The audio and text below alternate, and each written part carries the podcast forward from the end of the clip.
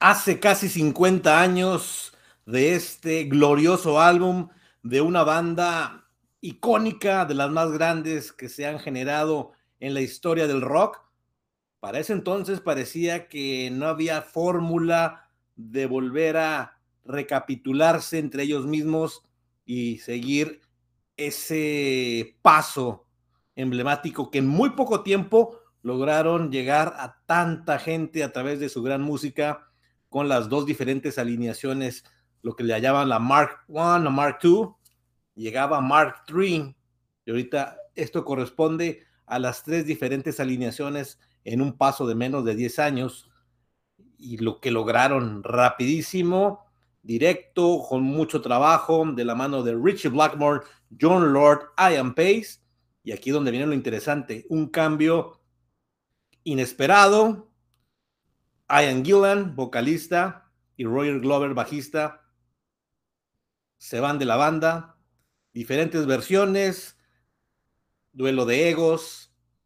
diferencias, y el señor Blackmore, pues ya en una disposición total de darle un paso y un cambio radical. Fue muy difícil este proceso, sin embargo, vamos a ver qué sucedió en este 1974 con Burn de Deep Purple aquí en Rewinder. Vamos a rebobinar. Soy David, gracias por seguirnos y platicar con nosotros aquí en Facebook, en YouTube, en Spotify y cualquier plataforma donde nos sigan. Agradecido por su preferencia y que poco a poco esto se vaya dando y se vaya conociendo de boca a boca para todos los rockeros. Pues una opinión como ustedes, aficionados, aquí son bienvenidas también sus opiniones. Y bueno, qué mejor recordar este álbum a 49 años, lanzado un 15 de febrero del 74, en eh, un estudio en Montreux de los Rolling Stones Mobile. O sea que hay toda una historia, toda una cuestión que irrumpió para darle una fórmula a lo que ya estaba establecido, ¿no? Como un rock muy propio, muy hard, muy intenso, que creo que fue paso fundamental para la consagración y para poner los toques, la dinámica, la fórmula, por llamarlo de una manera, para que el rock diera una expresión más potente, más metalera, con los ritmos que estos cinco cuates en cuestión, en lo que lo hicieron en las primeras dos etapas de Deep Purple. Y aquí lo interesante de dónde llegó un tal David Coverdale y un, y un Glenn Hughes, Qué difícil llenar los zapatos, aun cuando fue poco tiempo del paso de Gillan y Glover, pero logrando álbums gloriosos, llenando espacios para meterse de lleno como la banda de las más propuesta, se me fue la palabra, los que más irrumpieron, los que dieron una forma para que otras bandas vieran que hay ritmos dentro del mismo hard rock. No sé si me explico. Es que Deep Purple, honestamente, es fundamental en la historia del rock. Ustedes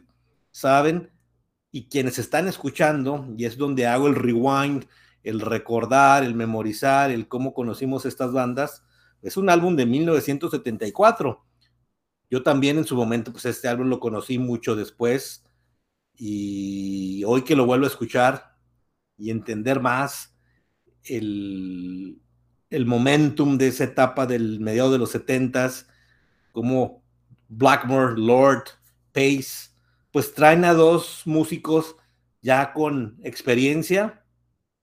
de incorporar toques, lo que le llamaban el funk, el blues,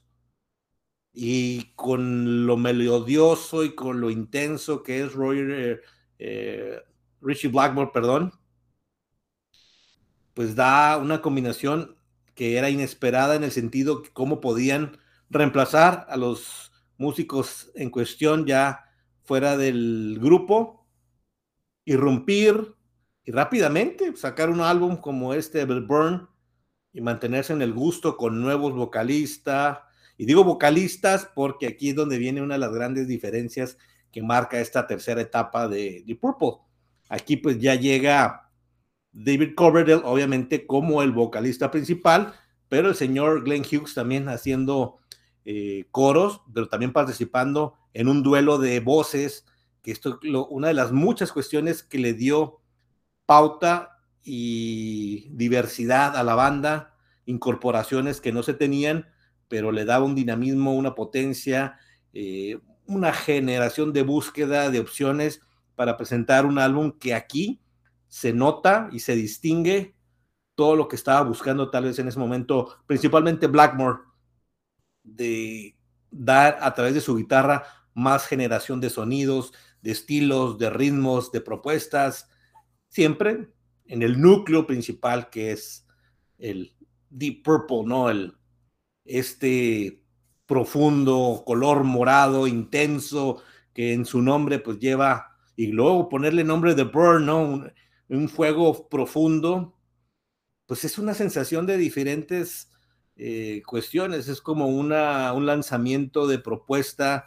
y decir, estamos firmes, seguimos aquí adelante, tenemos dos nuevos integrantes pues, que la van a romper.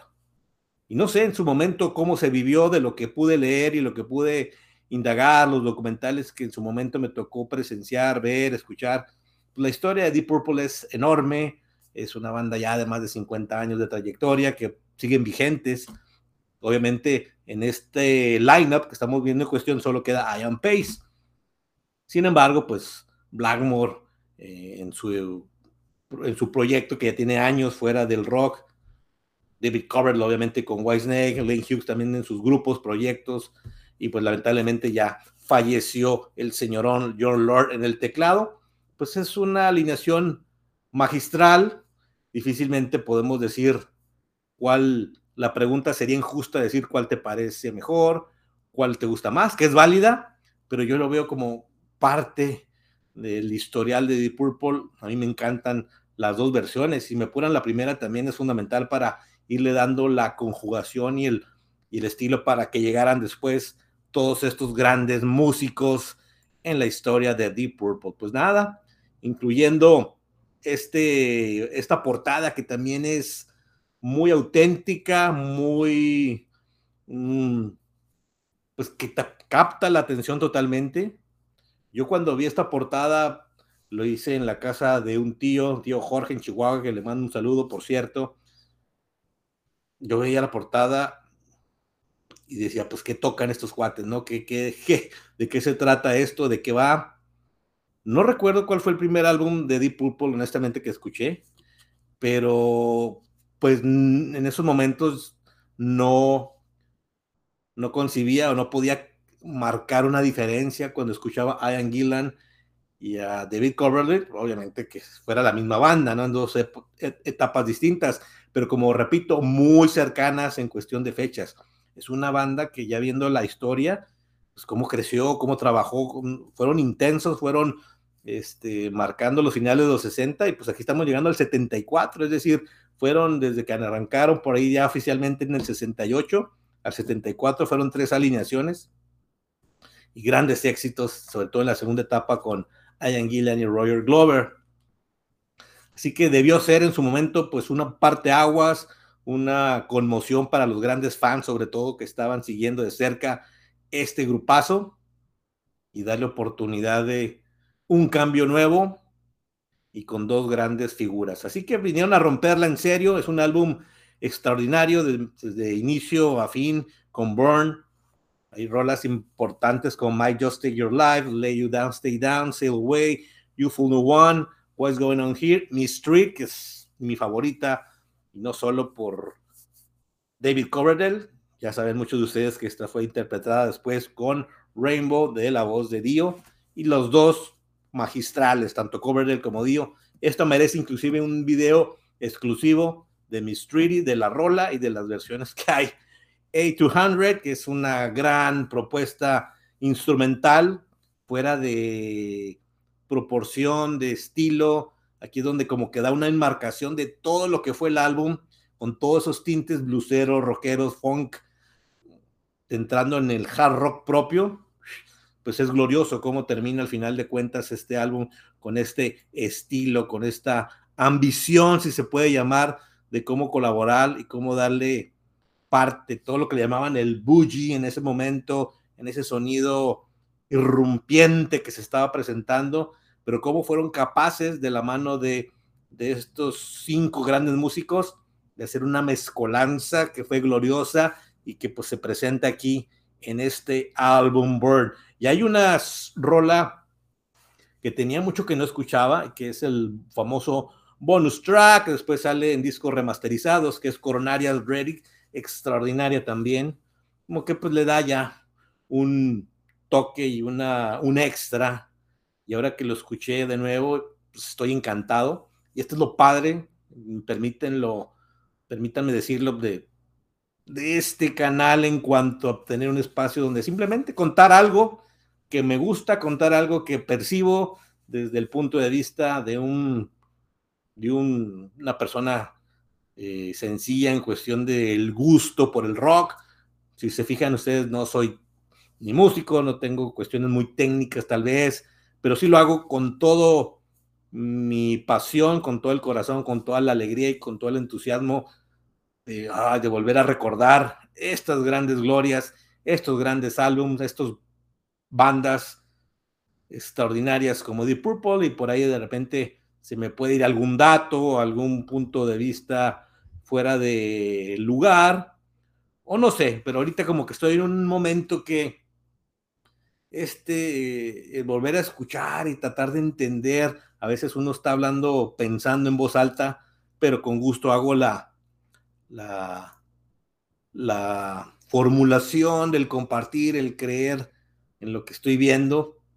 y transportarme, ¿no? Es como tratar de qué pasaba en aquella etapa, qué estaban pensando estos cuates, por qué el cambio, hacia dónde iban.